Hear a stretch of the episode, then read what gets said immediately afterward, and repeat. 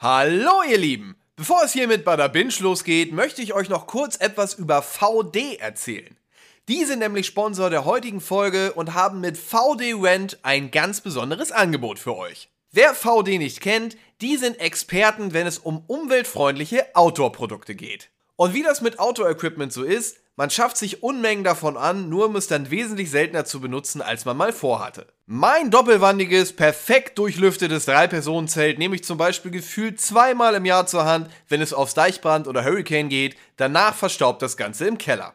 Und wenn es dann wirklich mal auf größere Wanderschaft gehen soll, sind eigentlich gleich noch diverse andere Anschaffungen nötig. Mit VD Rent habt ihr nun die Möglichkeit, Zelte, Rucksäcke, Radtaschen und Co. einfach zu mieten. So könnt ihr ohne riesigen eigenen Invest Stuff testen, neue Autoaktivitäten ausprobieren und dabei auch noch die Umwelt schonen. Denn wenn weniger gekauft wird, wird auch weniger produziert und desto weniger Emissionen gehen in die Luft. Um das Ganze selbst auszuprobieren, schaut auf rent.vd.com vorbei und nutzt den Code PODCAST10. Damit bekommen die ersten 100 BestellerInnen 10% Rabatt auf das Mietangebot. Das war's jetzt auch schon wieder. Jetzt viel Spaß mit Butterbinge, präsentiert von VD Rent. Acht Geschichten, acht verschiedene Regisseure, ein Mastermind im Hintergrund. Wir reden heute über Cabinet of Curiosities bei Butterbinge.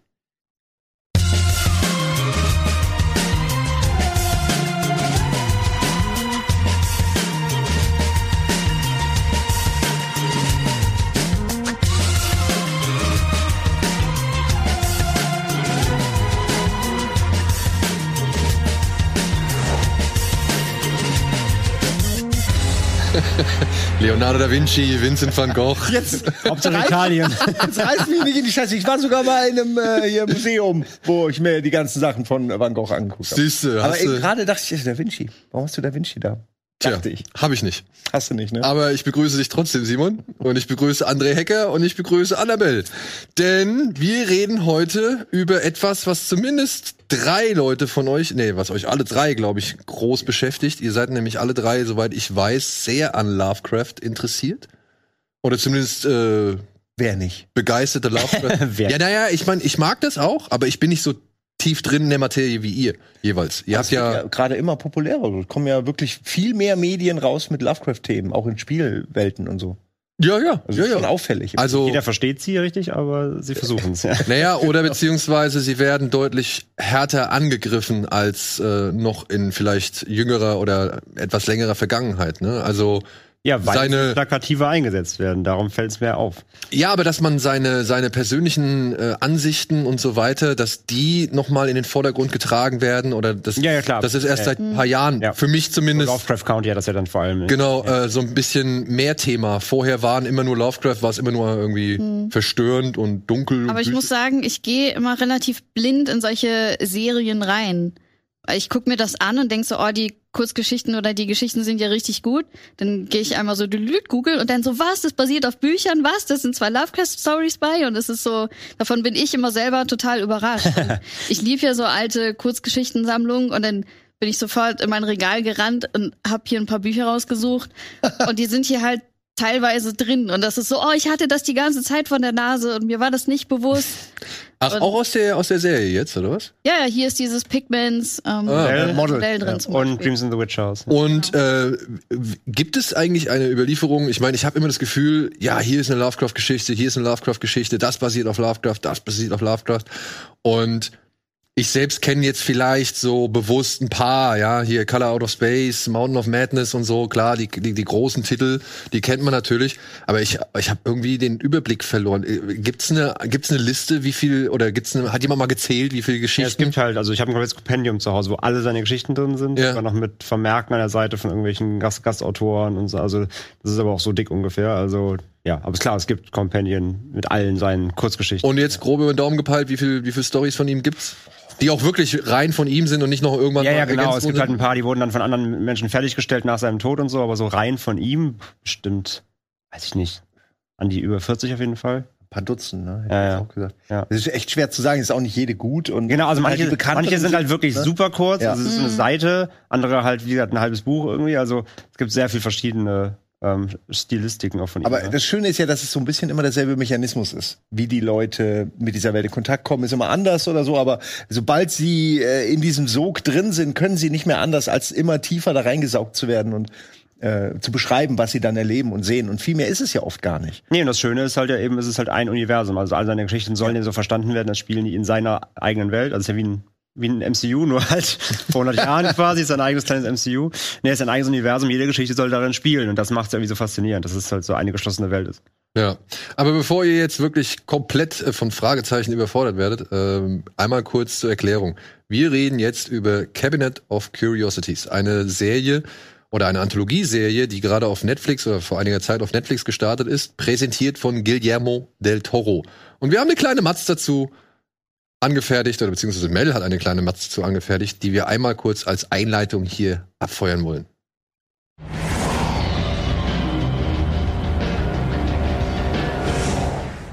Vom Lagerhaus über die Leichenhalle bis hin zum Friedhof. An klassischen Schreckensschauplätzen mangelt es Cabinet of Curiosities nun wirklich nicht. Jede Folge der neuen Netflix-Serie spielt an einem anderen Ort und behandelt einen anderen Aspekt des Gruselgenres. Neben Außerirdischem und Übernatürlichem geht es auch um ganz alltägliche Ängste, wie zum Beispiel den allgegenwärtigen Schönheitswahn. Konzipiert wurde die Horroranthologie von Guillermo del Toro, der am Anfang der einzelnen Folgen als Erzähler auftritt und das Thema sowie den Regisseur oder die Regisseurin vorstellt. Zwei der Drehbücher seines kuratierten Kuriositätenkabinetts schrieb del Toro selbst. Die restlichen basieren auf Kurzgeschichten anderer Autoren, darunter auch Horrorlegende H.P. Lovecraft. Die acht Folgen sind passend zu Halloween seit Ende Oktober verfügbar.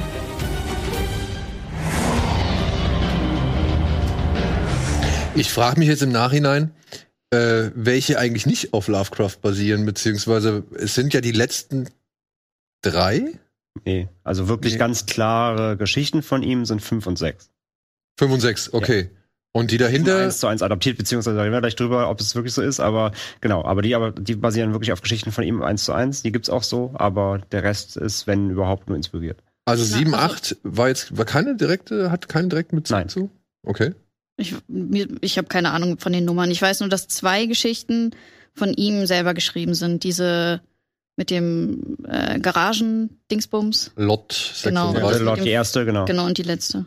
Genau, Memory, ja. Ja, also, Guillermo del Toro stellt sich am Anfang jeder Folge hin und erzählt kurz was zum Inhalt, beziehungsweise versucht kryptisch was zum Inhalt. Äh, Ja, er läuft auch zwei Schritte. okay, er läuft. Aber dann reicht's. Ich fand's irgendwie ganz niedlich. Das Ja, erinnert so alte Hitchcock-Zeiten. Ne? Genau, ja, Alfred halt, Hitchcock Ich präsentiert. an Jonathan Frakes halt denken. Äh, X-Faktor, ne? Das ist, Und ich möchte dieses Möbelstück einfach haben. Das ist mega Dieses- cool. Dieses ja, Kabinett. ja, Ja. Guck, was ist das? Ja, keine Ahnung. Ja, was macht man da rein? So, wo, wofür ist das? Siehst du das ist wie so ein Setzkasten, obskure Dinge. ja. Genau, ja. oder? Es ist wie so ein, also, Ü-Ei-Figuren. Ja, genau, für, für Kuriositäten tatsächlich, ja, das ist schon wahr. wenn du das Ding im Wohnzimmer stehen hast, dann hast du auch die dementsprechende Kohle, glaube ich. Ich meine, äh, es ist vor allem bei ihm schön, weil wir, man weiß ja von ihm, dass er dieses eigene Haus hat. Dieses Wo er- Blickhaus. Ja, das dass er halt gekauft hat, irgendwie so eine Art, äh, ich will jetzt nicht sagen Spukhaus, aber es hat schon eine gewisse Legende. Und seine Frau hat ihm ja gesagt, schaff den Scheiß aus der Wohnung. Also schaff deinen Scheiß aus der Wohnung. Und deswegen hat er sich dieses Haus gekauft und alles, was er so hat an Memorabilia und Fanartikeln und Modellen und alles, was vom Film übrig geblieben ist und so weiter, hat er alles da reingepackt. Und ich glaube, du kannst es sogar besichtigen, ne? Du kannst sogar da reingehen, wenn ich es richtig äh, mitbekommen habe. Und es sind Teile seiner, wie soll man sagen, kreativen Kollegen, äh, dürfen dort halt auch, sag ich mal, sitzen und arbeiten und Dinge Das ist aber entwerfen. schön. Ja, also er ist ja sehr gönnerisch. Also Shared, Shared Workspace. Ja, aber da passt auch gut, dass er ja am Anfang der Folge immer auch den Regisseur noch mal ein bisschen würdigt. Das ist ja, das kommt ja oft viel zu kurz, dass noch mal gesagt wird, wer eigentlich diese äh, Folge in dem Fall gemacht hat. Und es ist so eine gewisse Würdigung, auch weil er das macht. Das Finde ich schön. Also Ja, vor allem- gerne häufiger. Ja. Vor allem, weil da ja halt doch schon ein paar bekannte Namen, also zumindest für Genrefreunde sind da halt echt ein paar bekannte Namen drin. Wir haben hier Vincenzo Natali zum Beispiel, der hat hier diesen Friedhofsratten gemacht. Das ist der Regisseur von Cube, Oh, ja, oder Splice. Wir haben Anna Lili Amipur, die hat diese Lotion-Folge gemacht. Da gab's bei Letterboxd eine geile An An Annihilation oder sowas. Annihilation, ja. Annihilation fand ich einen super Titel. Ja. ähm, ja die Dame von äh, Girl Walks Home Alone at Night. Genau, oder Jetzt jetzt auch, Mona Lisa and the Blood Moon zuletzt. Äh, dann haben wir Panos Kosmatos, ist der Regisseur von Mandy. beziehungsweise der Sohn von dem anderen Cosmatos, der, also von dem Cosmatos, der Rambo 2 gemacht hat. ähm, Gut, aber Mandy ist toll. ja, dann haben wir Jennifer Kent, die hat Nightingale, Der Babadook und Babadook Nightingale. und Nathan mit Das sind ja Nightingale. wirklich gute Leute, ne? Und äh, krass, dass ihr die alle kennt. Und Catherine selbst Hardwick hat äh, eine Folge gemacht. Das ist die Regisseurin unter anderem von Twilight, Von den Twilight-Filmen. Ja. ja, von den Twilight-Filmen. Und David Pryor, das ist der Regisseur von Empty Man. Hm. Also es sind eine Menge gute Leute. Alles. Leute, die in den letzten Jahren irgendwas sehr, ja, entweder doch erfolgreiches im Genre beigetragen oder zumindest halt Filme, die gerade in der Genre-Bubble sehr gefeiert wurden oder zumindest für Aufsehen gesorgt haben. Ja. Also ich meine, Babadook hat ja nun mal halt auch, man kann ihn mögen oder nicht mögen, ist ja egal, aber er hat auf jeden Fall seine Wellen geschlagen. Hm. Und ähm, ja, Nightingale fand ich halt äh, schon heftig. Der ist auch heftig, ja. Ja, also der hatte äh, zumindest einen Moment, wo ich wirklich böse geschluckt habe. So, also die Frau hat auf jeden Fall verstanden, äh, wie man Härte inszenieren kann oder beziehungsweise wie wie wie man einen richtig verstörenden Moment oder harte Momente kreiert. Ja, Catherine Hardwick, äh, ich muss sagen, ihre Folge fand ich auch nicht so, ist auch nicht so meine Regisseurin. Aber ja, dann hast du Vincenzo Natali, da erkennt man auch die Handschrift und bei David Pryor muss ich sagen, äh, ja, da merkt man, das war der Empty Man Regisseur. Ja, ja, voll. Allein durch diese Skulptur da am Ende. Genau. Aber es ist halt eben das genau das Ding, du hast halt zwei Herangehensweisen, ne? Also als, als jemand, der sich im Genre auskennt, siehst du die ganzen Namen, denkst dir, ah geil, hab ich voll Bock drauf, ich bin echt gespannt. Aber gleichzeitig ist es halt eine massenkompatible Produktion auf Netflix, wo einfach die Masse rangeht, ohne vielleicht zu wissen, wer das eigentlich ist, mir egal. Ich kenne vielleicht am, am ersten Guillermo del Toro. Und dazu auch vielleicht direkt halt, ich habe sehr viele Leute halt auch gelesen, die dann irgendwie im Netz halt so, ah krass, da kommt eine Serie von Guillermo del Toro. Also die gehen da auch ran, wie, wie ich erwarte, etwas von Guillermo del Toro. Und dann viele geschrieben haben, so, ja, ich mag ja Pan's Labyrinth, aber die Serie war nichts für mich. Also die vergleichen dann auch die Werke von del Toro mit der Serie, was halt voll grundlegend falsch ist. Aber da ist hier dieses Verständnis von, wer ist eigentlich Produzent, wer präsentiert das nur und wer inszeniert die Folgen eigentlich. Daher herrscht das Verständnis teilweise in der breiten Masse auch gar nicht für halt, ne? Obwohl man halt mal, glaube ich, bei allen Folgen jetzt schon sagen kann, das Production Design, also so Kamera, Ausstattung, die Locations an sich, wie es halt gefilmt wurde, die ganzen animatronischen Effekte und so, also das fand ich alles jetzt äh, sehr ordentlich und top-notch. Ja. Da war jetzt nichts, wo ich gesagt habe, oh ja, da merkt man aber jetzt gerade ein günstiges Budget oder sowas. Nö, das Produktionsniveau war durchgehend gut, ja. Ich glaube, damit wurde ja auch am Anfang relativ forciert, dass viel halt noch mit echten Effekten gemacht wird und sowas. Ja, hat Ja. Toro auch in vielen Interviews erzählt, Mhm. dass ihm ganz wichtig, also als Produzent dran gelegen war, dass die meisten irgendwie möglichst mit Practicals arbeiten. Ja. Und das ist das Schöne. Das ist das Schöne. Äh, wollen wir mal die Folgen so ein bisschen durchgehen oder habt ihr so eine Ja. Art äh, Ranking schon für euch selbst ermittelt? So grob, aber wir können auch ganz durch, ganz durchgehen. Genau, ich denke, jeder hat so seine drei Top-Folgen oder so. Und ich glaube, viele decken, decken sich auch so wahrscheinlich, aber hau Ja, mal- drei habe ich- an. Ja, also erste Folge Lager 36. Ähm, ein Mann, äh, ja, wie soll man sagen, diese, wie heißen die? Gibt es das bei uns eigentlich? Diese Ja, Storages? diese Garagen Nee, nicht Garagen-Cells, ist was anderes. Ja. Ne? Die verkaufen den Inhalt der Garage. genau, Das äh, genau. dieser Storage Unit. Ja. genau. Das sind halt diese Lagerräume, die ja, Ja. in Amerika offensichtlich größere, sich größerer Beliebtheit erfreuen als hier bei uns. Auf jeden Fall geht's halt darum, dass ähm, Aber das Tim stimmt, Blake Nelson. Fast jeder Amerikaner hat auch so eine Storage Unit. Ob er sie sich leisten kann oder nicht, das ist total Die weird. Geschichte basiert ja lose auf das, was ihm mal passiert ist, dem Guillermo. Ach, wirklich? Ja, ja, er hatte mal so, ein, so eine Garage und die haben sie aus Versehen verkauft. das das finde ich halt ganz lustig, dass solche Geschichten Stimmt. aus solchen Begebenheiten Ja. irgendwie Ja. entstehen können. Das Ja. kann mit dem Haus ihm aber nicht passieren. Das ist Ja. gut. Kann niemand einfach verkaufen. Nee. Ja, Tim bestimmt Nelson, die Frau. ein Ex-Veteran, ein Ex-Veteran äh, ist darauf jetzt spezialisiert, solche Garagen halt eben zu kaufen, die schon ewig nicht mehr in Benutzung sind, beziehungsweise wo der Besitzer verstorben ist. So wie jetzt halt im Fall von Lager Nummer 36, so heißt die Folge. Da ist ein alter Mann verstorben, der seit jeden, also jeden Tag irgendwie dahin gelaufen ist und, und noch kurz bevor er reingegangen ist, da hin und her gehüpft ist. Und ja, der ist jetzt gestorben, also das sieht man zu Beginn der Folge und Tim Blake Nelson kauft den Inhalt dieses Kabi also dieses, dieses Lagerraums und das wird schwierig für ihn, beziehungsweise hat verheerende Folgen. Ja gut, erstmal findet er eine Menge geilen Shit, den er auch gut und teuer verkaufen kann an so Sammler okkulter Gegenstände. Und dann fängt's an. Dann fängt's an. ja. Ich will mochte zu viel. Ist ich, dasselbe. ich mochte tatsächlich diese ganze Lagerhausatmosphäre. Also ich fand dieses, diese Lagerstätte, dieses Gebäude, in dem sich die, die ganzen Räume befinden, das fand ich eine geile Location. Also die hat halt irgendwie eine schöne Atmosphäre gehabt, die war schön dunkel, aber nicht zu hell. Labyrinthisch. Ja, so labyrinthisch. Diese irgendwie. Schalter, dieser Zeitschalter mit Genau. Licht, das war schon so, oh oh. Und halt immer dieses Ding, ne? Also ich meine, ich hab, bin jetzt gerade umgezogen und du auch. Äh, dieses, dieses, dieses Gefühl von Sachen wiederfinden, die man schon ewig nicht mehr gesehen hat. ja, oder oder oder halt einfach. noch, Ja. genau. Also einfach so so so ein, äh, als ich wirklich unseren Dachboden ausgeräumt habe in der alten Wohnung, wo ich dachte, Alter, das habe ich noch. Okay. Das kann ich mir bei dir sehr gut vorstellen, Ja, ja. weil du auch den Kram wirklich sammelst. Ich habe ein lustiges Taschenbuch gefunden, was ich seit Jahren gesucht habe. Ja. Vor allem, dass du es gesucht hast. Wo kann es sein? Ja, das war für mich eins der besten, lustigsten Taschenbücher, lustigen Taschenbücher, die es gibt. Und ich bin durch diverse Comicläden und so weiter und immer wo, wo irgendwo so eine Regalwand war mit, mit ein paar lustigen Taschenbüchern, habe ich immer nach Nummer 122 gesucht. Nirgendwo gab es. Gab Außer auf deinem Dachboden. Und dann gehe ich auf meinen Dachboden und finde da so eine Kiste und denke mir, was ist denn da drin? So, die war halt auch noch zugetaped äh, getaped und so. Und ich dachte mir, was ist denn da drin? Was habe ich denn da mitgeschleppt? Und dann mache ich sie auf und ich sehe halt einen riesen Haufen lustige Taschenbücher und ich denke mir so, hm, okay, die habe ich mitgenommen, weil die muss ich aus Wiesbaden mitgenommen haben und habe die seitdem nicht wieder geöffnet. Ja, und guck da rein und guck so und denk so, mal gucken, ob ich das vielleicht dann doch noch da drin hab. Und siehe da, 120, 121, 122. Und war es so gut, wie du, Ja, wie du gedacht hast? ja, ja. Das ist ein fantastisches Buch. Also ein fantastisches, lustiges. Jetzt will ich es auch lesen. Jetzt hast du Ja, gehypt. Ja. Aber ich muss sagen, äh, um mal zu der Folge zurückzukommen, ich fand so ein bisschen, wenn man so den Anfang der Folge mitkriegt und was da so passiert, und dann kommt da diese Dame an, die ja auch noch einen, irgendwie einen Lagerraum hat, den Tim Blake Nelson gekauft hat. Ich weiß nicht, ich fand es schon ein bisschen offensichtlich, wie diese Folge ausgehen wird. Ja, Also nicht unbedingt- Auf jeden Fall. Nicht unbedingt, was, was er da in diesem, in diesem Raum entdeckt, so, oder was damit passiert in, äh, mit dem, was er in dem Raum entdeckt, aber halt genau der Gag, der mit der Dame dann inszeniert wird. So. Mhm. Das, das fand ich halt irgendwie so ein bisschen vorhersehbar, Mhm. kann man das sagen? Ja, finde ich auch. Äh, Vor allem halt, ich finde halt, die Folge hat so zwei Probleme für mich. A, halt der Charakter von Tim Black Nelson ist halt ultra unsympathisch natürlich. Also du hast auch eine schwierige Identif- Identifikationsfigur in der, in der Folge.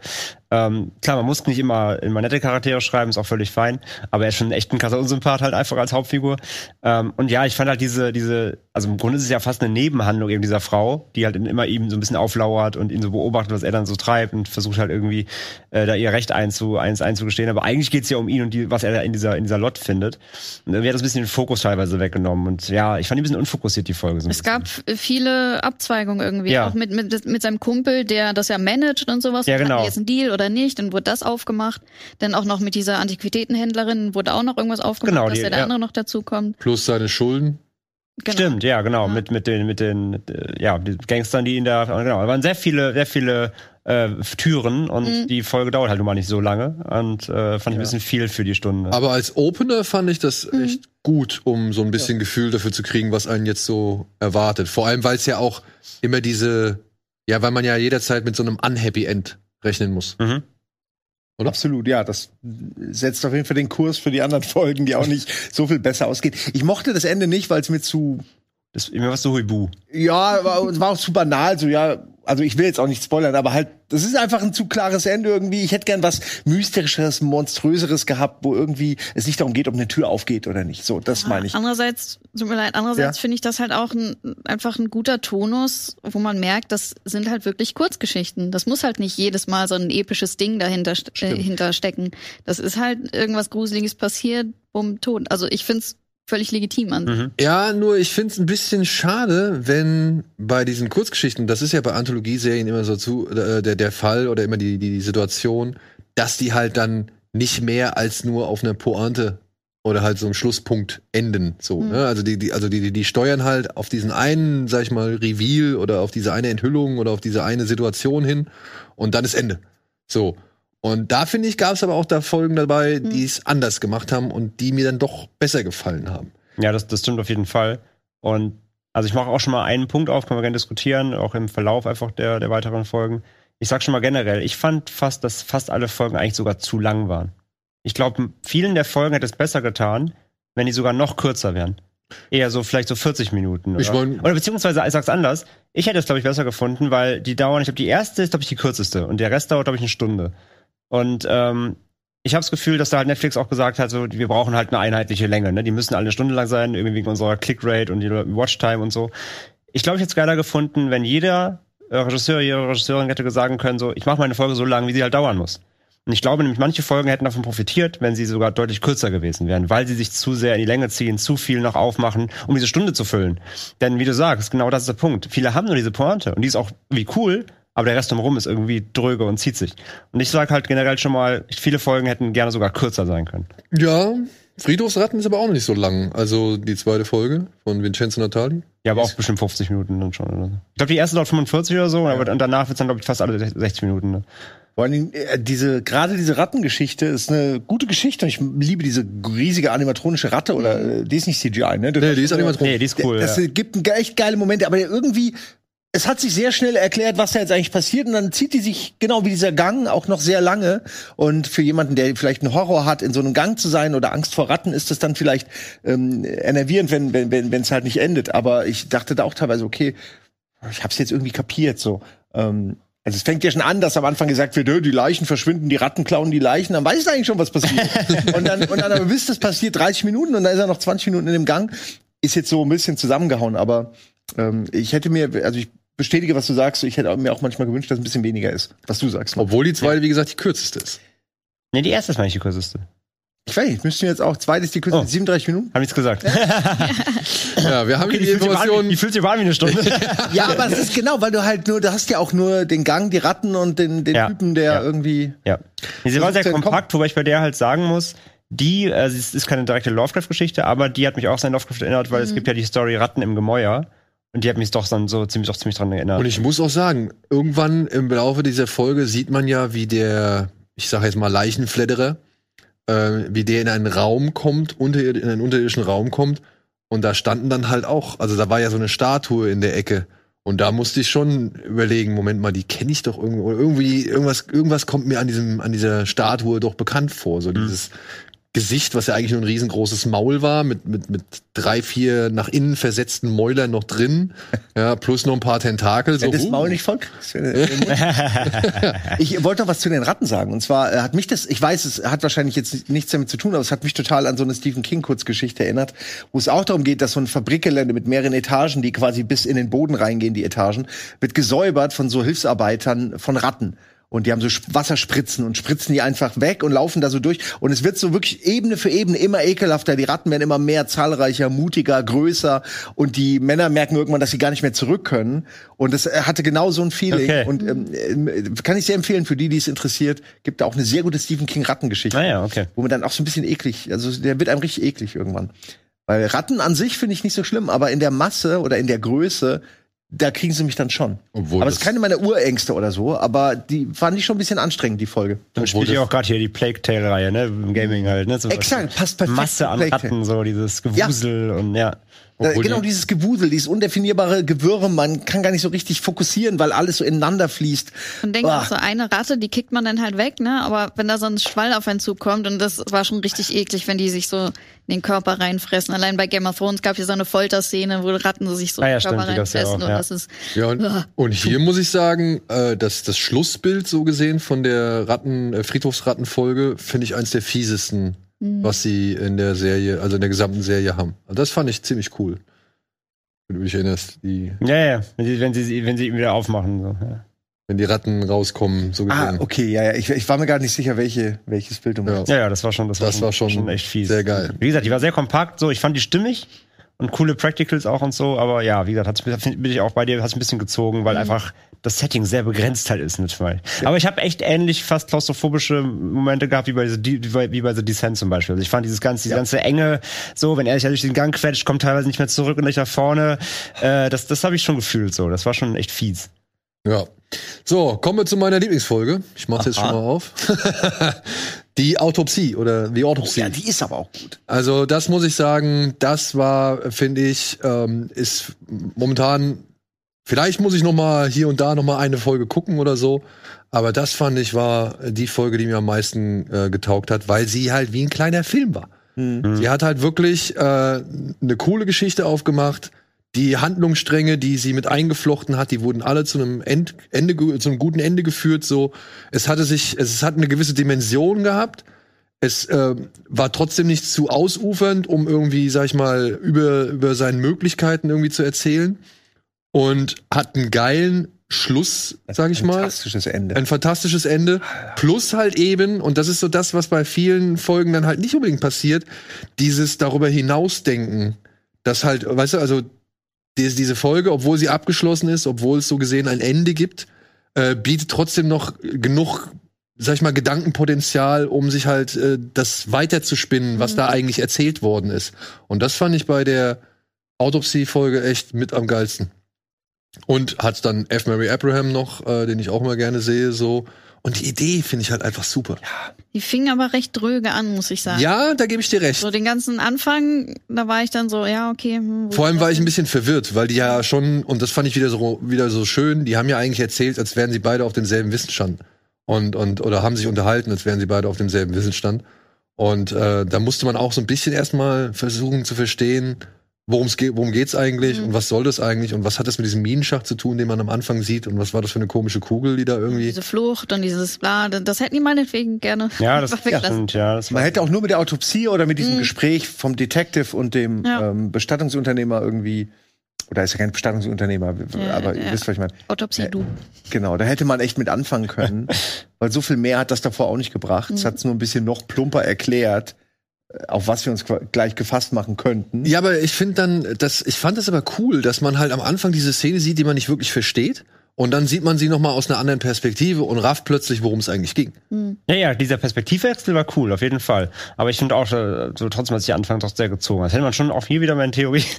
20 Minuten weniger, 15 Minuten weniger. Ah, hätte auch weiß nicht. funktioniert. Aber ähm, ich fand der ganze Anfang hat sich ein bisschen angefühlt wie so eine, wie so eine Akte X-Folge fast. Ja. Wo du auch am Anfang irgendwas siehst, irgendwas passiert und dann kommen Mulder und Scully und klären auf. das, das, das fand ich vom Feeling her cool. Aber ja, sobald es dann wirklich in diese Autopsie reingeht, da wird es richtig stark. Richtig Ja, das stark. Wichtigste da zu etablieren war ja, dass dieser Autopsie-Dude quasi eh nicht mehr lang hat Genau. quasi und, und eh schon Ja, das war ein wichtiger eigentlich Fakt. das nur als Nebenjob nebenher macht. Und, Und demnach war es aber auch cool, wie er dann, sag ich mal, auf alles reagiert und letztendlich agiert.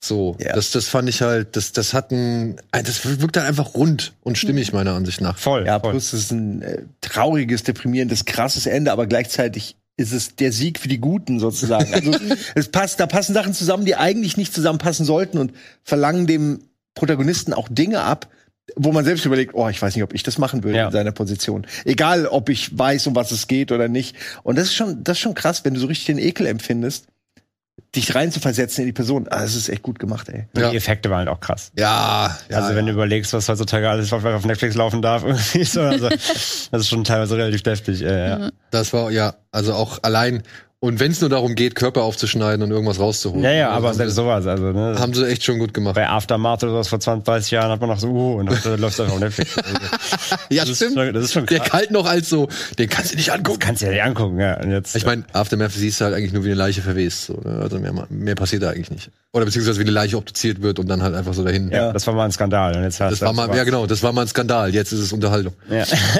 So, was haben wir noch? Das Äußere. Wie hieß der auf, auf Englisch? Die Outside. The Outside. Äh, von Anna Lili Amipur. War auch eine Folge, da gebe ich vollkommen mit, äh, die meiner Ansicht nach viel zu lang war. Viel zu lang war. Und die dann halt auch echt spannende Aspekte vollkommen fallen lässt, so. Also, de, allein der Ehemann. Ja, Mhm. den hätte man eigentlich deutlich stärker irgendwie mit da reinhauen oder mit da mit einbauen können. Der ist viel zu passiv und taucht auch nur so nebenbei auf, aber eigentlich ist der voll wichtig auch für die. Ja, da, weil er ist auch voll cool eigentlich, voll wholesome und es will dir voll helfen, ist voll für sie da, aber er, er kann eigentlich gar nicht richtig agieren, sondern ja, darf nur den Dulli, Dulli spielen, hat er halt einfach da Fernseh guckt und Bier trinkt. Und auch gerade der Anfang, ich habe es nicht verstanden, warum das jetzt noch mal irgendwie wichtig war für die Figur der dieser jungen Frau, die sich da äh, Stacy heißt sie. Ich glaube, Ähm, damit man sieht, wie, wie sie sich fühlt in dieser Welt, dass sie halt sich ne, nicht Ausgeschlossen fühlt. ausgeschlossen fühlt und nicht wirklich Teil der Gesellschaft, Teil dieser Gruppe, in der sie gerne, der coolen Girls, in der sie gerne sein würde. Das meint, das meine ich nicht. Ich meine den Anfang, wo sie im Haus ist und glaubt irgendwie, sie hätte irgendwas gehört und ruft bei ihrem Mann an und sagt, oh, da ist irgendwas. Ach, das stimmt, das war weird. Das, das Da hatte, habe ich auch gar nicht, ich meine, da weiß man ja noch gar nicht, dass er ihr Mann ist. Sie hat ja einfach nur bei der Polizei angerufen. genau. Das war so, äh, okay. Ja, aber ich, ich finde halt, okay, du hast jetzt eine schreckhafte Figur irgendwie ähm, ähm, ja, eingeführt bekommen. eingeführt bekommen, klingt auch ein bisschen blöd. Aber es wurde halt eine etwas eher schreckhafte Figur eingeführt und dieses Schreckhafte oder dieses Ängstliche spielt überhaupt keine Rolle mehr im weiteren Nee, Verlauf es, es kommt auch nichts mit Home Invasion oder so, weil ich dachte am Anfang, es geht dann um irgendeinen Intruder oder sowas, aber es war ja überhaupt nicht der Fall. Also ich habe das auch nicht verstanden. Genau. Nö. Stimmt. Ja. Ich habe wieder ganz vergessen, aber ja, so, so belanglos ist das auch. Ja. Die Damen, In der Mitte wiederholt sich halt die ganze Zeit. Genau. Das ist so mein Problem mit der Folge. Ja, obwohl ich diese Damen, die da alle ihre Schönheitslotionen auftragen und glauben, das ist das Allergeilste in der Welt, beziehungsweise so vollkommen überzeugt davon sind, dass nur weil sie jetzt große Brüste, geliftete Gesichter und was weiß ich haben, irgendwie äh, die Herrscherinnen der Welt sind und alles kriegen können. Ja, das war so eine Tupperparty nur mit Lotion halt. und diese Szenen fand ich auch super. Das war ein bisschen so wie, wie Greener Grass oder so. Es war schön, schön so ein bisschen, bisschen drüber, so leicht neben der Spur, ein bisschen, ein bisschen skurril. Das fand ich cool. Das war auch, das war auch echt, das war witzig, aber irgendwie auch ein bisschen, ja, ein bisschen unangenehm und so. das fand ich, alles ich auch glaube, nice. so dieses allgemein so das Thema Mobbing ist halt eine ganz andere Art von Horror und Ja. auch wenn die die Folge eine total andere Farbe hatte, fand ich die richtig gut. Richtig gut? Ja. Ich fand sie halt zu lang. Ich fand die Punkte, die sie irgendwie, oder die Themen, die sie aufgegriffen hat, fand ich auch gut. Ich fand, wie gesagt, diese grotesken Situationen mit dieser Tupperparty da oder mit dieser Schönheitsparty oder Weihnachtsparty, was auch immer es sein sollte, ähm, die fand ich, das fand ich cool. Ich fand auch, Das Teleshopping war halt auch geil. ja, ey, Dan Ja, das Stevens, ist mein Lieblingsvater. Ja. Dan Stevens als als äh, ja Schönheitsguru äh, war sowieso auf jeden Fall eine Krönung, aber da, da ist so viel dazwischen, was irgendwie die Folge halt streckt und eigentlich nicht sein müsste. Und auch hier würde ich sagen, die Pointe kann man schon irgendwo absehen, oder? Ja. Ja. Aber Ja, es so, so ja halb, Schlimmes, so halb. also. Ich finde, ich finde ja, muss nichts Schlimmes sein. Ich fand, hier war das auf jeden Fall zielführend so. Und trotzdem war das ein weirder Moment am Ende dann. Und dann gibt's auch noch eine Gewaltspitze, die halt auch noch äh, ganz ordentlich ist. Also, Die aber auch für mich zu wenig erklärt wird. Also der, dieser graduelle ja, ich, Verlust ihres, ihrer, äh, die Motivation fehlt. ja, bisschen. mir fehlt die Motivation, aber auch der, der, der langsame Wahnsinn, der da scheinbar sich Ja. bei ihr ausbreitet, der dazu führt, der wird mir auch nicht gut genug erklärt irgendwie oder zu wenig Punkte, woran man das festmachen kann. Ja, verstehe ich, ja. So, das kam für mich irgendwie so völlig weird. Ich habe es einfach nicht gerafft, warum das jetzt passiert. Aber ich muss einmal sagen, die, die letzte Szene, wo sie so als, als schöne Frau mit ihren Kollegen in der Bank so ist und sie dann so lange in die Kamera guckt, eigentlich immer so total glücklich ist, aber dann doch wieder so für eine Millisekunde so dieses Ja. gequälte, der Gesichtsausdruck, das war so Das war krass, gespielt. ja, fand ich auch. Aber da freu dich auf Pearl. Da, da wird sowas, genau so eine Szene wird in Pearl auch gezeigt, aber noch länger ausgespielt. Okay. Und es ist noch unangenehmer zuzugucken. Ai, ai, ai. Aber ich fand die auch gut. Insgesamt, die Outside. Jo, jo, jo. Wie gesagt, ein bisschen zu lang. So, kommen wir zur ersten und für mich meiner Ansicht nach eindeutigsten Lovecraft-Folge. Äh, Pigments Model. Ich muss sagen, die hat für mich ähm, am, am stärksten diesen, ja, diesen Wahn, den, den Lovecraft immer so gerne beschreibt, irgendwie getroffen. Ja. Obwohl ich die Folge auch ein bisschen zu lang. Ja, also das mit der Länge lasse ich jetzt einfach aus meinen, äh, aus meinen Punkten raus, weil das gilt eh für jede Folge für mich. Aber äh, also muss man auch sagen, also die, die, die Folge oder die, die Inszenierung hat auch komplett die Vorlage getroffen. Also sie haben sich sehr nah am, am, an der Geschichte gehalten, an der Kurzgeschichte. Es gibt nur ganz minimale Abänderungen. Ähm, aber ich fand die auch gut. Die hat die Stimmung getroffen, die hat dieses Zeitgeschehen, auch ein Kostümbild und und diese, äh, einfach der, wie, wie man sich so eine Lovecraft-Welt vorstellt mit allen Kostümen und dem Setting. Das hat gut funktioniert, fand ich. Das hat echt gut gut gepasst. Ähm, ich fand auch die die die Darsteller super und die ganzen, wie gesagt, diesen Wahnsinn, diesen Verfall, in der sich reinbegibt, diese Spirale, äh, das Fand Ende ich- war fies. fand ich super. Ähm, ich muss sagen, diese, diese Keller-Szene, ähm, die war fast ein bisschen hart plakativ. Also irgendwie musste es ja dann revealen, aber die war fast zu, ja, Wobei hier auch das. Das, war so, da gab's kein, das war kein großes, also ich fand, das war weder Schock, noch war das irgendwie, dann stand das Ding halt da, so, ja, okay. aber das Design war schön. Das Design war schön, ja, ja, auch da wieder. Also optisch gut getroffen, rein von dem vom wie Shock Value oder so, fand ich, es ging hätte noch mehr gegangen. Aber das Ende war natürlich extrem mies, ja, ja. Und ich finde Crispin Glover als so typische Lovecraft in den Wahnsinn reinziehfigur, so, also dieser, dieser, wie soll man sagen, dieses Gateway, so gesehen, Mhm. äh, den fand ich richtig passend dafür. So, also ich meine, es geht ja wirklich, im, im, im Prinzip geht's ja, oder eigentlich geht's ja um Ben Barnes, der dem Wahn an, anheimfällt oder dem halt immer mehr die Kontrolle entgleitet. Und äh, das macht er auch meiner Ansicht nach ganz gut. Aber halt diese Figur von Crispin Glover, die fand ich halt irgendwie faszinierend und stark und die hat mich halt immer wieder interessiert. Also ich fand es halt cool, dass der, wie, wie er es gespielt hat und was das halt, was das für eine Funktion hat oder was sie für eine Funktion hat. Ja, ich finde auch cool, dass die aus Pikmin selbst nicht irgendwie so ein Weirdo gemacht haben, sondern dass er eigentlich ein ganz normaler Typ war. Er dachte, er Genau. macht das Richtige und äh, der gar nicht bemerkt hat, wie er andere mit seiner Arbeit irgendwie ähm, verletzte, was er ihnen damit antut irgendwie. Das fand ich auch gut. Ja, Und und das- dass die Kunst ja jetzt auch nicht so war, dass sie so abgrundtief irgendwie hässlich oder gruselig ist. Der andere fand die Sachen ja an sich interessant Ja. und dass da ja Interesse da, äh, dafür war und sowas. Mhm. Ich fand an den Gemälden und sowas nur sehr schade, wenn die im Close-Up waren, hat man halt keine Pinselstriche oder sowas gesehen. Das sah wirklich fast so aus wie ein Druck. Ach so, ja. Ich ja. weiß nicht, wie, ob die wirklich jetzt nur die Bilder gedruckt haben oder ob da doch jemand gemalt hat, aber man hat halt keine Struktur gesehen und das hat mich aus diesem oldtimey Setting so ein bisschen raus. Ah, ja, was du meinst, ja, das fand okay. ich ein bisschen schade. Cooler Punkt, habe ich nicht so drauf geachtet. Ja, war sehr perfekt, ne? Ja, ja, genau. Es gab keine, Ja, gut, aber keine, das, keine Handmerkmale. Ja, das sah nicht so ganz aus wie richtige Kunst. ja, ja, ja, okay. Ja. so. Dann kommen wir zur nächsten, oder? Oder hast du noch was hinzuzufügen? Nö, ich, äh, ihr habt ja alles Wichtige gesagt. Ich fand die auch, war auch eine meiner Top-Folgen. Ja. Auch weil sie so nah dran war an dem, was man halt kennt, was man erwartet auch von Ja. Lovecraft. Und Ja. halt der Schluss. Mies. Ja, der Schluss ist super mies, ey. Der Schluss ist wirklich mies. Ich fand schon, wie die Ehefrau sich umdreht. Ich dachte erst noch so, du hörst ja die ganze Zeit diese, diese Schneidgeräusche. Dass sich die, die Hände hackt, ne? Ja, Ich hab's die ganze Zeit erwartet. Das habe ich mir schon gedacht, natürlich, klar, aber es war, es war trotzdem so. aber dann kommt was anderes. Also es war schon, war schon gut gemacht. Auch Ja. eine fiese Ebene, da den kleinen Jungen mit reinzuziehen, wo dann ja am Ende gar nicht irgendwie so, aber so dieses, oh mein Gott, was passiert jetzt so mit dem? Und das ist ja nochmal. Ja, oder auch die Szene mit der Kutsche, ne? Also wo der, wo der Mhm. Vater drin gehockt hat, das war auch ah, nicht schön anzuschauen. So, Simon, dann erzähl doch was zu Träume im Hexenhaus. Boah, da müsste ich jetzt wirklich noch mal kurz die Folge sehen. Ich weiß Das ist die mit nicht Ron genau. Weasley. Ach nee, Gott, seine über die soll ich jetzt reden. ich muss sagen, ich fand die nicht gut. Ich finde, Ron Weasley hat das irgendwie nicht so geil gemacht, auch nicht so gut geschauspielert und ich kann mich fast gar nicht an die Folge erinnern, muss ich ehrlich sagen. Also mir wäre es fast lieber, wenn das jemand anders. Ich nee, jetzt wo ich das sehe, was bringt's, wenn ich mal was zusammenstammel? Es geht darum, dass seine ja, okay, Schwester stimmt, aber sie mit dem gestorben Hut, ne, ist. mit dem mit dem mit dem Wurzelhut. Es geht darum, dass seine Schwester gestorben ist und er kann nicht loslassen und kommt dann eben, äh, kriegt dann Informationen in, in diesem Hexenhaus, dass er da die Möglichkeit hat, sie aus dem Reich der Toten zurückzuholen, ganz kurz, grob gesagt und so. das war- Und wie gesagt, die ist, also es ist auch eine Lovecraft-Geschichte, aber die ist sehr lose adaptiert. Ganz, ganz lose. Also die hat ich eigentlich auch kein Lovecraft erkannt. Originalgeschichte kaum was zu tun. Ähm, das Einzige, was da noch symbolisch drin war, war diese Ratte mit dem Menschengesicht. Die gibt's auch in der Lovecraft-Geschichte, aber die fand ich hier auch leider inszenatorisch echt, äh, Stimmt, die war da drin, ne, in der Folge. die war sehr gewollt. Vor allem hat die auf Deutsch die Spongebob-Stimme. Also Okay, ich von Santiago Sisma, ei. wie er heißt. Aber ich muss sagen, also die Idee von dieser Ratte mit dem Menschengesicht Ja. finde ich schon. Die gibt's auch in der, die, die, die ist, gibt's auch in der Lovecraft die ist Story. einfach total verstörend. Ich kann mich da, muss, ich noch mal lesen. aber, aber die ganze Aber- Geschichte, die war irgendwie so, das war so nichts Ganzes. Das war weder Fleisch noch Fisch noch, noch Gemüse. Das war. ich habe mich vom Trailer her auch sehr auf diese Hexe da gefreut, weil die, also an sich das Design ist ja ganz cool. Ja. Aber als es dann anfing, wenn sie so, huh, wirklich so verfolgungsjagdmäßig durch den Wo, Wald, wo sie durch den Wald rennen, wo ich gedacht habe, das dachte ich dann so, oh, das ist die Frage. Kann man sich vor Geistern eigentlich verstecken?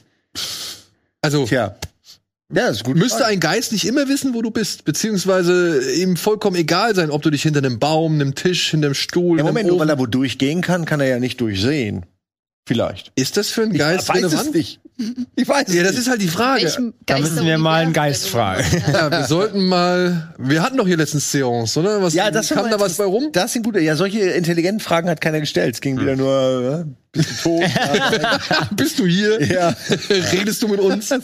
Nein, geh weg. Ja. Ähm, ja, muss ich auch sagen. Ich fand das Design cool, vor allem weil die Story ist, dass die, dass diese Hexe verbrannt wurde. Und sie hat ja dann diesen eingeäscherten, verbrannten äh, Teint, sag ich mal. Aus wie so ein verbrannter Baum irgendwie. Es war eigentlich, also das Design war cool, aber wie sie agiert hat, wie du sagst, war, das war so huibu. Das war so Ja. richtig, so, ja, okay, es sind Gespenstergeschichten, aber mir, war- das war mir wirklich zu, zu billow irgendwie. Also find die sag ich doch. Geschichte mit, ne, da- dass das der Bruder ist und dass das Zwillinge waren oder oder Geschwister halt und äh, dass er wieder mit die Kontakt. Das ist ja charmant, das ist ja ist ja ganz putzig. Findest du charmant? Ich muss sagen, Es ich ist fand es irgendwann bedenklich, ist- weil, weil ich habe mich gefragt, ist das eine typische Lovecraft-Figur, die so besessen ist davon, die Schwester wiederzufinden. Ich meine, warum? Ja, nee, wie gesagt, da musst du echt ein bisschen Abstand nehmen. Vergiss da ein bisschen Lovecraft. Das ist wirklich, das ist, wie- diese Geschichte existiert, es gibt dieses Hexenhaus, that's it. Und die Ratte, das war's. Aber Der Rest ist komplett frei, frei ada- adaptiert.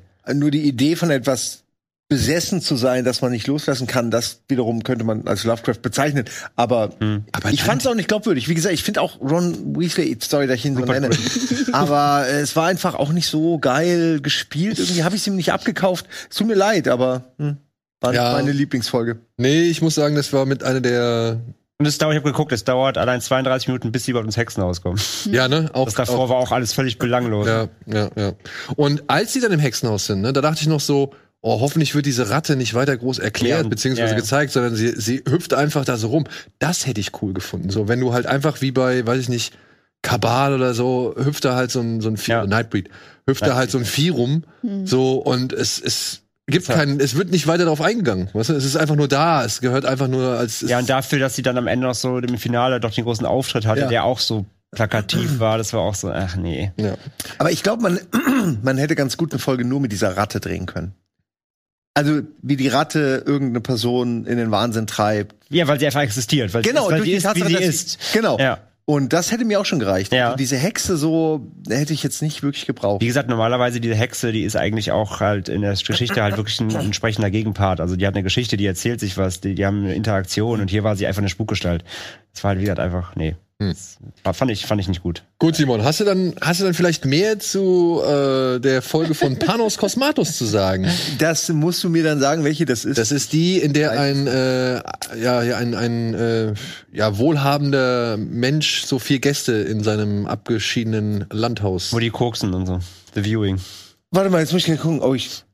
Ja, stimmt, das ist ja, ja, ja, genau. Also erstmal finde ich die optisch ähm, interessant, weil die ja ganz anders wirkt als die anderen. Gerade so diese und genau, dass hier auch Dings dabei ist ähm, als Schauspieler. Ähm, Andrew, äh, äh, hier, ne? Peter Andre, äh, Nee. äh, Eric Andre. Eric Andre. Ja. Ähm, das fand ich auch interessant, Sophia den mal in einer Buttler. ernsten Rolle zu sehen. Ähm, war jetzt auch gar nicht so schlecht von ihm, aber jetzt auch nicht mega gut. Ich, ähm, mir gefällt vor allen Dingen das Visuelle, so mit den, mit den Farben, wie sie da auch da sitzen und dann, ähm, sie sitzen ja in diesem 70er Jahre Kreissofa und haben dann diesen komische blicken so auf dieses große Neon, diese Neonfläche oder so eine orangefarbene Leuchtfläche. Ganz komisch einfach so. Ich dachte mir die ganze Zeit, geil, da würde ich auch gerne mal sitzen. ja, ich fand das irgendwie einfach vom Setdesign total Ja, ja, geil. mega, das ist ja. mir am, am markantesten im, Ja. im, in der Erinnerung geblieben. Ich muss sagen, ich habe die halt auch schon geguckt, als sie rauskamen. Ich habe nicht mehr jede Folge, gerade die, die mir nicht so gefallen haben, habe ich nicht mehr so ganz auf dem Zettel. Also sie ist optisch natürlich genau das, was man von Cosmatos erwartet. Es Äh, gibt das die- ist quasi wie Mandy, nur halt in Orange statt Lila. Naja, ich würde Stimmt, ja, sagen, genau, ich würde ja- würd sagen, The Viewing erinnert noch stärker an äh, Beyond the Black Rainbow. Ja, das stimmt. Ja, Falls du den noch nicht gesehen hast. Doch, Äh, irgendwie, du hast mir den schon mal empfohlen. Ich habe den auch schon mal gesehen. also es ist halt ein sehr langsamer Film, ne? Und es ist ein sehr verwirrender Film. Ich weiß, kennst du den? Ja. Wie hat dir The Viewing gefallen? Also ich fand's ganz okay, ist aber auch nicht mein Favorit. Ich fand, Also ich fand ich- die eigentlich so lange cool, bis das Finale kommt. Ich fand alles davor nämlich hier mal interessanter als dann eigentlich die genau Pointe. Echt? ja. Ja, witzig. Okay, weil bei Beyond the Black Rainbow geht auch um so eine geheime Forschungseinrichtung, Ja, ja. wo sie halt irgendwie, weiß ich, bewusstseinserweiternde Maßnahmen oder Da waren schon einige, Methoden irgendwie äh, Einige austesten. Bestandteile von drin. Ja, ja. Ja, und äh, ich finde, Viewing hat mich am stärksten an den erinnert, weil er also vom, genau von dem, was du gesagt hast, das gesamte Design und so, das wirkt alles so retro irgendwo und gleichzeitig aber auch irgendwie so, so, so übertrieben.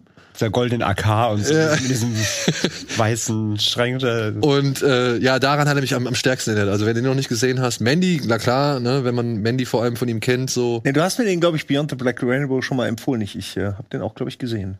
Ja. Aber ich gucke vielleicht noch mal. Okay, Annabelle ist nicht so begeistert gewesen. Ich auch nicht. Du auch nicht?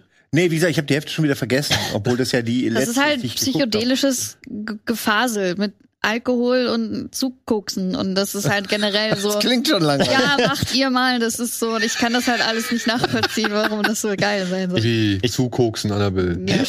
Keine Erfahrung drin. Okay. Aber was sagst du denn? Also, ich muss sagen, ich fand die echt ganz cool. Siehst du. Sogar zu mir wären unter Top 3, muss ich sagen. Ja? Ja, weil ich mochte die ganze Atmo. Ich mochte diese, diese, äh, ja, ich mochte das jeder, also hier war es mal interessant, die Geschichte von diesen Charakteren zu erfahren. Wer sind die eigentlich? Irgendwie, der ist der Musiker und dann immer diese, ähm, hier, wie heißt der Schauspieler, also der den, der reichen Typ spielt, ähm, ich vergesse mal, wie der heißt. Äh, äh, war das hier ähm, ah, Terrence Stamp? Ja, oder? Doch, Terrence Doch, ich meine ne? schon, ja. Ja. Auf jeden Fall, dass er, ähm, ja anscheinend ja Sachen, Sachen zu wissen scheint, man weiß aber nicht woher. Also er kennt diese Leute, er weiß, er kennt anscheinend voll ihre Leben und die Hintergründe. Gleichzeitig weiß er auch schon, dass das kommende Album dieses Musikers scheinbar ein Hit wird. Also er war wie, ein bisschen wie so, ein- wie so ein Gott oder wie so ein Seher Ein bisschen irgendwie. creepy, so dass er Menschen sammelt, was Ja, ja, genau. so richtig also, also, also, genau, aber, aber das, das fand ich irgendwie alles total interessant. Interessant das, das, ist, und, ja. und das hatte irgendwie einen geilen Aufbau. Und ähm, ja, überhaupt das ganze Setting und, und diese, diese, diese, ja, diese ganze Architektur, wo der auch geil, wo immer so, wo der eine immer so, das ist auf jeden Fall alles aztekisch. Und irgendwann kommt er so, nein, das hat überhaupt nichts damit zu tun.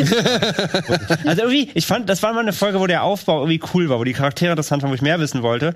Und dann kommt halt die Pointe, dieses Ding, ne, was dann da ausbricht.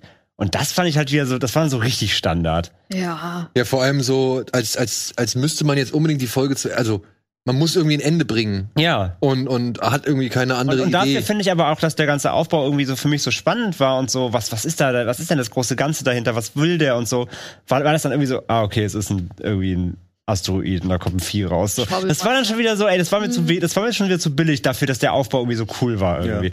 Also da fand ich das Gesamtpaket dann irgendwie nicht geil und halt, wie dann doch auch, dass fast jede Folge ja auch irgendwie auf einem Monster endet. Ich mag ja so Monster und ich mag vor allem Gummimonster irgendwie. Aber das hier auch am Ende, das war auch schon wieder so, das war so, weiß ich nicht, das hätte auch in, in Psycho Gorman rumlaufen können.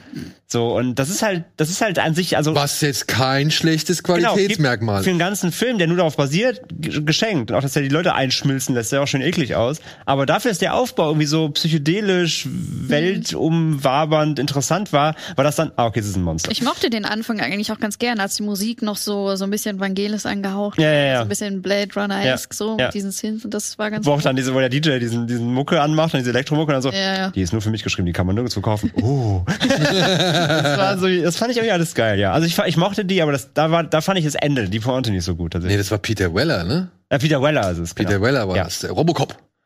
Oh, stimmt, ja. Ja, ja. Sieht so aus. Ne? Peter Weller, ja, genau. Ja, er ist es. Ja, der, ja. Er ist es. Und jetzt die beste Folge. So, dann, Annabelle, erzähl mal was zu der besten Folge über zwei Okay. Vogelkundler, Ornithologen, ne? Ja, Ja, Die äh, in das Haus, in ein Haus äh, Murmuring, wie heißt ziehen. The Murmuring. Murmuring. das Rauschen, ja. Das Rauschen, ja. Und dieses Haus hat es natürlich in sich, beziehungsweise hat natürlich eine Vergangenheit. Und ja, warum hatte ich diese Folge, warum ist das die beste meiner deiner Ansicht nach?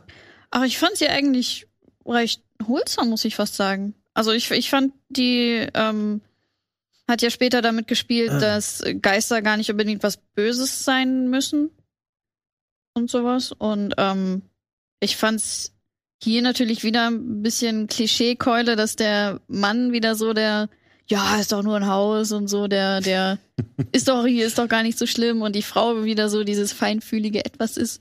Ähm, Ist das nicht Gut. immer so? Aber sie versucht das ja Das mit ist ihm ja- zu teilen. Ne? Sie, hier hörst du das nicht und so. Aber ich meine, aus seiner Perspektive ist sie Aber einfach, wird sie immer ich fand, crazier. ja, ich Und es wird ja gezeigt, dass es in die Zeit passt, wo am Anfang, wo sie halt äh, der ihre Präsentation haben und Mhm. ihm wird nur gedankt, weil die ganzen Männer halt nicht der Ja. Frau danken. Ja, ja, genau, das wird ja genau. gezeigt, dass es voll in die Zeit passt. Das spielt ja offensichtlich auch nicht im Jetzt so. Mhm. Von daher, ja, ist ein, ist ein, ist ein Trope. Sehe ich voll auch so, aber es wird zumindest gezeigt, dass es genau in diese Zeit reinpasst. Und da ist er halt nicht besser. Ja, und so ein Gruselhaus kriegt mich halt immer.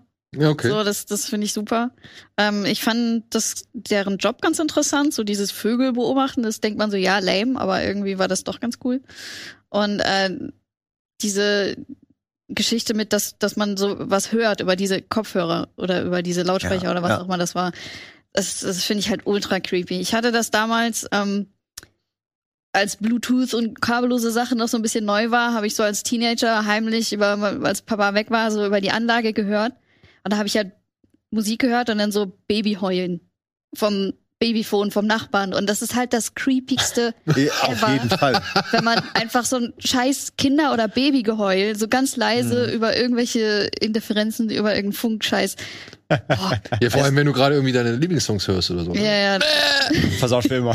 Ja, aber es ist wirklich so dieses äh, im weißen Rauschen irgendwas finden, äh, das, Ja, ja, das macht so super Angst. Das war schon bei. Poltergeist unheimlich. Ja. Und es wird auch meiner Ansicht nach immer unheimlich bleiben, so, ne? Ich, Es ist ja auch für viele von diesen Geisterfreaks und, und, und Fans und so ist das ja auch so ein Hobby, dann irgendwo was zu hören, in irgendwie, hier, da habe ich was aufgenommen, bin ich durchgelaufen. Hört ihr das nicht bei 2,35?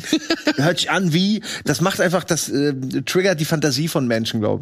Ähm, mir hat übrigens das, ähm, also die, das, das Finale sozusagen mit dem Jungen hat mir, hat mir super gefallen. Das hat mich total emotional berührt irgendwie.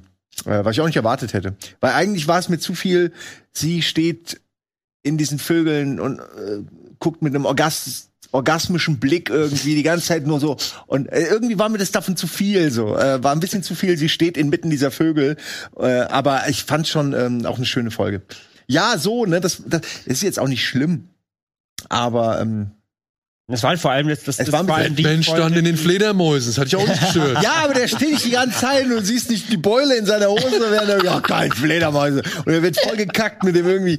Nee, also, es war, es war doch, ich will es jetzt nicht schlecht reden, weil es war ja schön, ne? Also, Es ist du hast den Gag mit Ja, eben, das Batman. halt-. Ja. Also ich fand den Moment eigentlich auch ganz schön, weil so Vögel, das ist ja so, ich glaube, in einem Interview oder sowas hat Guillermo del Toro gesagt, dass Vögel so dieses generell dafür sind, so Geister mitzunehmen Mhm. oder diese Ah. Freiheit, bla bla bla. Genau, geht's ja Das viel war- um diese genau. Freiheit. Das sagt sie ja immer. Sie, sie mag Vögel, weil sie, weil sie frei sind. Genau, Ja. und hier haben die Vögel ja quasi, ne, die eine Geisterfrau ist da ja vom Dach gesprungen und dann ist sie da hingerannt.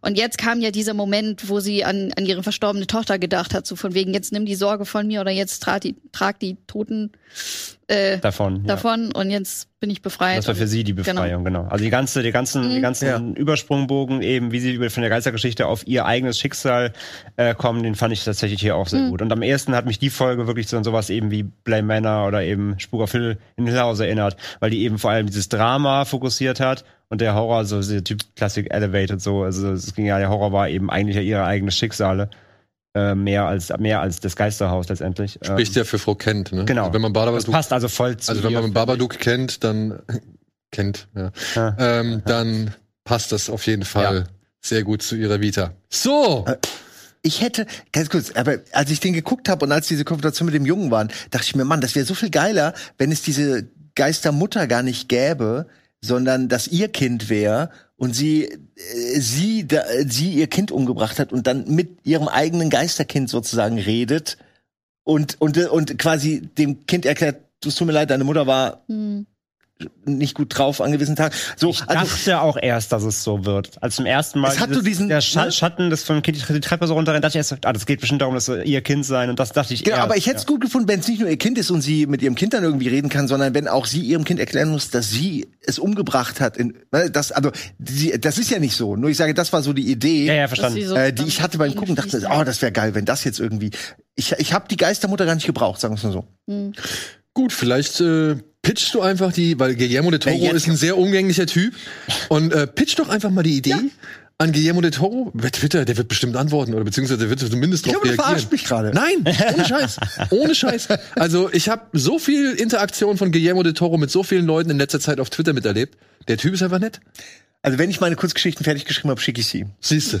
Siehste. Nächstes Jahr bei Netflix dann. Und äh, vielleicht landet sie ja dann ebenfalls bei Cabinet of Curiosities. Also wir sind uns alle einig, ne? Eine zweite Staffel kann gerne kommen. Also ich finde, Ja. dass das in der Qualität dürfen diese. Und ich, ich möchte auch bitte, Netflix, gib mir so eine, so eine Buchsammlung. Ich möchte bitte die, die Kurzgeschichten und sowas wie hier bei äh, den oder die Ah. Screenplays ges äh, gesammelt irgendwann als Buch haben. Aber bitte in der nächsten Staffel nicht mehr so viele Ratten. Oder es umbenennen in Rapflix.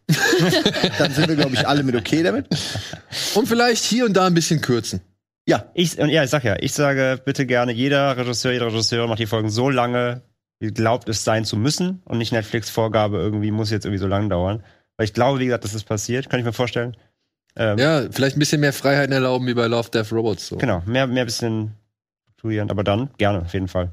Nicht, Cool. Nicht alles Knaller, aber trotzdem in der Masse trotzdem super unterhaltsam, ja. Ja, muss ich auch sagen. Also es gab nicht so wirklich komplette Ausreißer, die es alles runterziehen. Es gab, es gab für mich weder noch. Es gab keinen kompletten Mist. Es gab aber auch, auch nicht die Folge, wo ich so wow war.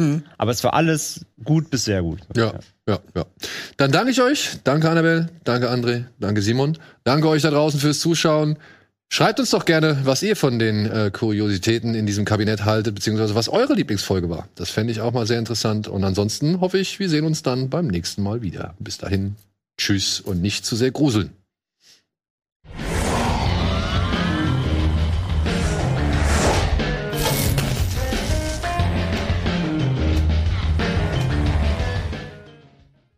Diese Sendung kannst du als Video schauen und als Podcast hören. Mehr dazu unter rbtv.to slash badabinch.